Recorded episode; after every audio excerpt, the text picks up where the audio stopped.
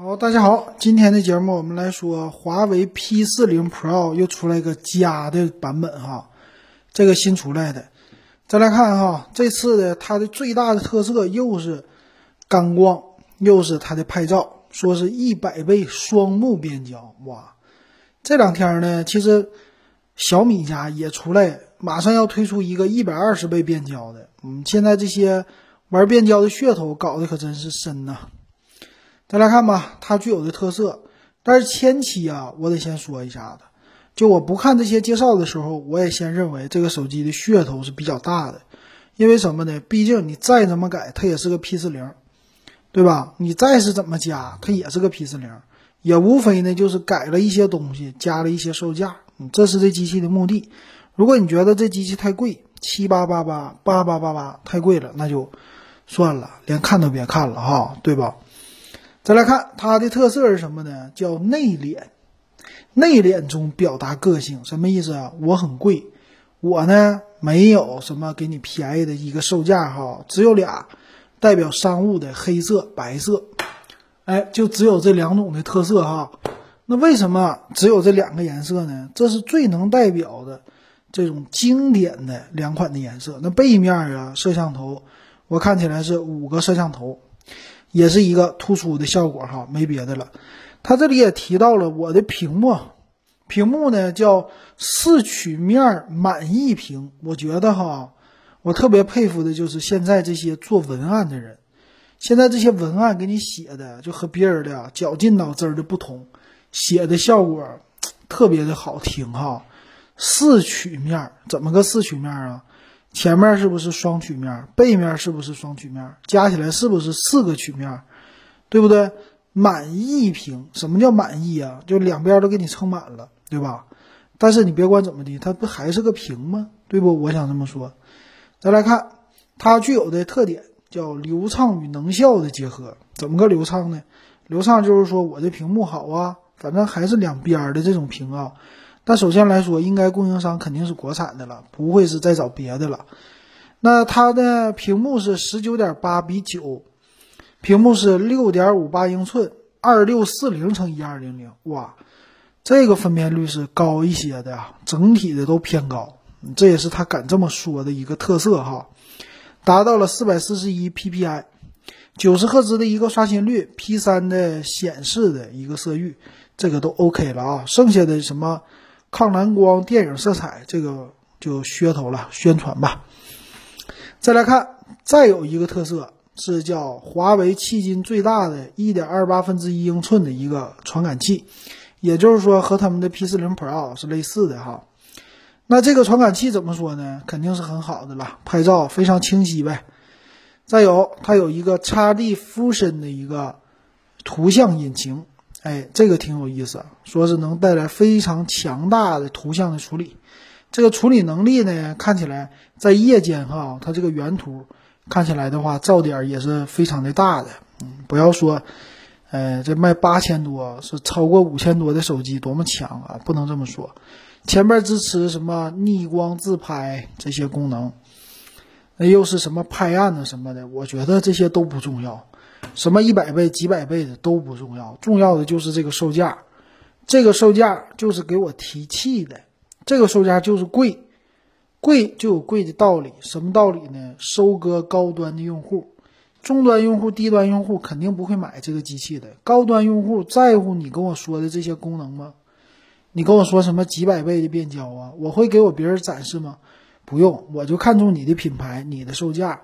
和你所宣传的这块屏就完事儿了，对不对？对吧？你说老板拿他天天一百一百倍的变焦去摄像去，哪个老板你说会这么做？无非也就是拍个日常的照片，顶多放个三倍五倍的就到头了。这是我的一个看法哈。所以其实我感觉介绍后边都没必要了，因为呢，它不是针对这些的啊。这是我的一个看法。那咱们还得说呀，对吧？他看一看呗，他拥有的叫天文潜望式变焦架构，这名听着高端，反正就是潜望式镜头。潜望式镜头多少像素呢？一般来说八百万像素啊，一会儿看他们家有多少。有一个 OS、OIS 和 AIS 的一个防抖，就是各种的光学，呃，什么，呃，就是物理层面、软件层面各种防抖吧。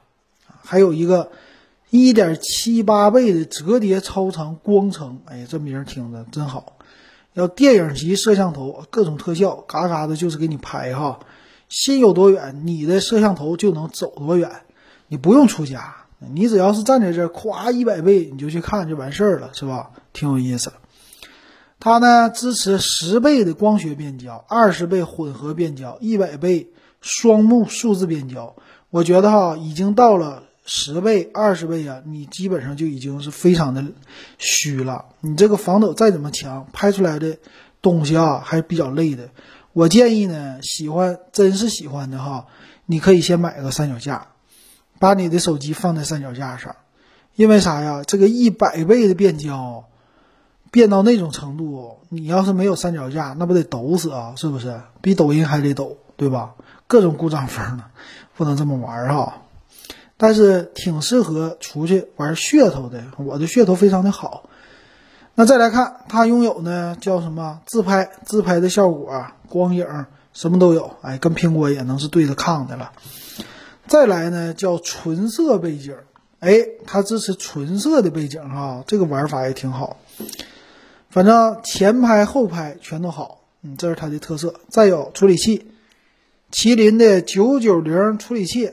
这个卖八千的和卖两千的、一千八的处理器都是一样。他们家现在也是玩的这种高低搭配的规格的，挺有意思的啊。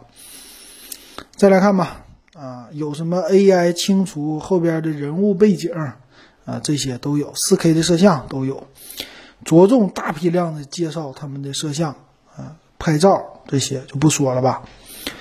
那麒麟的九九零 WiFi 六。五 G 这些都有，四十瓦的快充，液冷散热全都有，哎，整的不错。再来看其他方面的，叫什么早晚相伴，游刃有余啊。就是说支持四十瓦有线，还有无线的一个快充，无线应该瓦数没那么大哈。再有人像解锁支持，人像解锁在背面是没有什么指纹解锁了啊，它是屏内指纹解锁，所以屏下的整的挺好。然后支持隔空操控，哎，这个有点扯哈，没有意义。这当年三星玩的内容啊，这没啥意思哈。拥有 IP 六八级的防尘防水的功能，啊，这也不错。OK，就这些功能吧。再来看哈，他说这保护壳啊，整的也是 P 四零 Pro 的那些一样的，这不说了吧。再来看还有什么呀？它这里边的备注。备注这里我也不看太多了吧，咱们看详细的一个参数就完事儿了。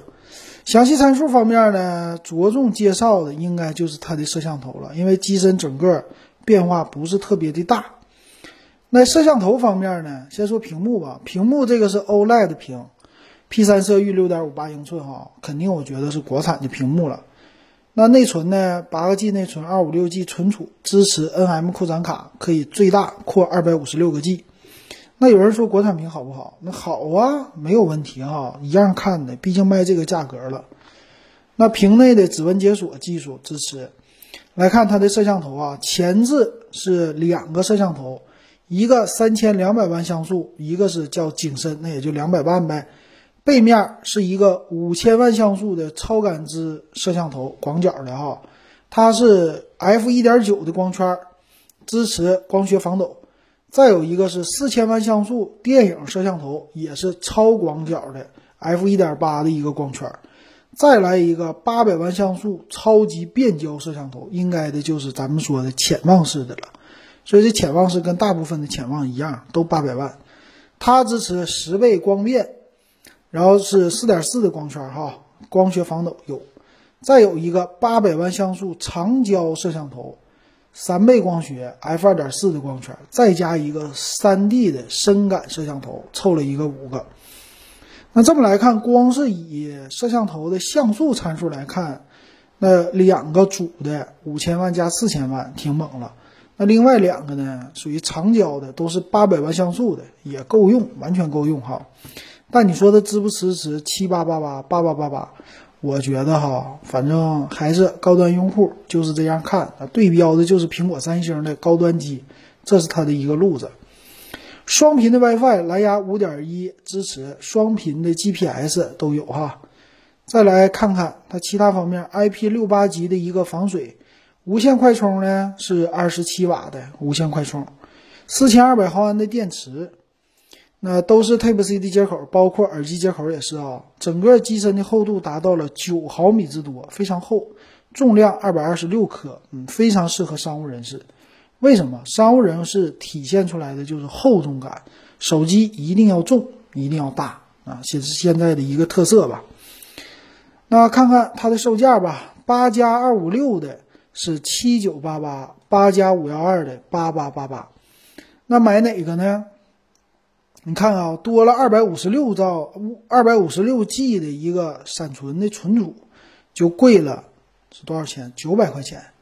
你觉得有必要吗？我觉得完全没必要。但是为了凸显我们一个高大上的精神，凸显我们是有钱人，所以呢，应该买八八八八的这一款。啊，这这跟普通用户就不不挨着了，跟咱就没没关系了。那肯定就买最贵的，不求当最好。但求最贵，这就是我们精英人士的一个选择需求啊，这是我觉得的哈。但是你说这玩意儿值不值得买呢？以老金的角度，我买啥我也不买它，为啥呢？没有为啥，这太贵了，对不对？它跟那个 P 四零 Pro 有什么就是比的呢？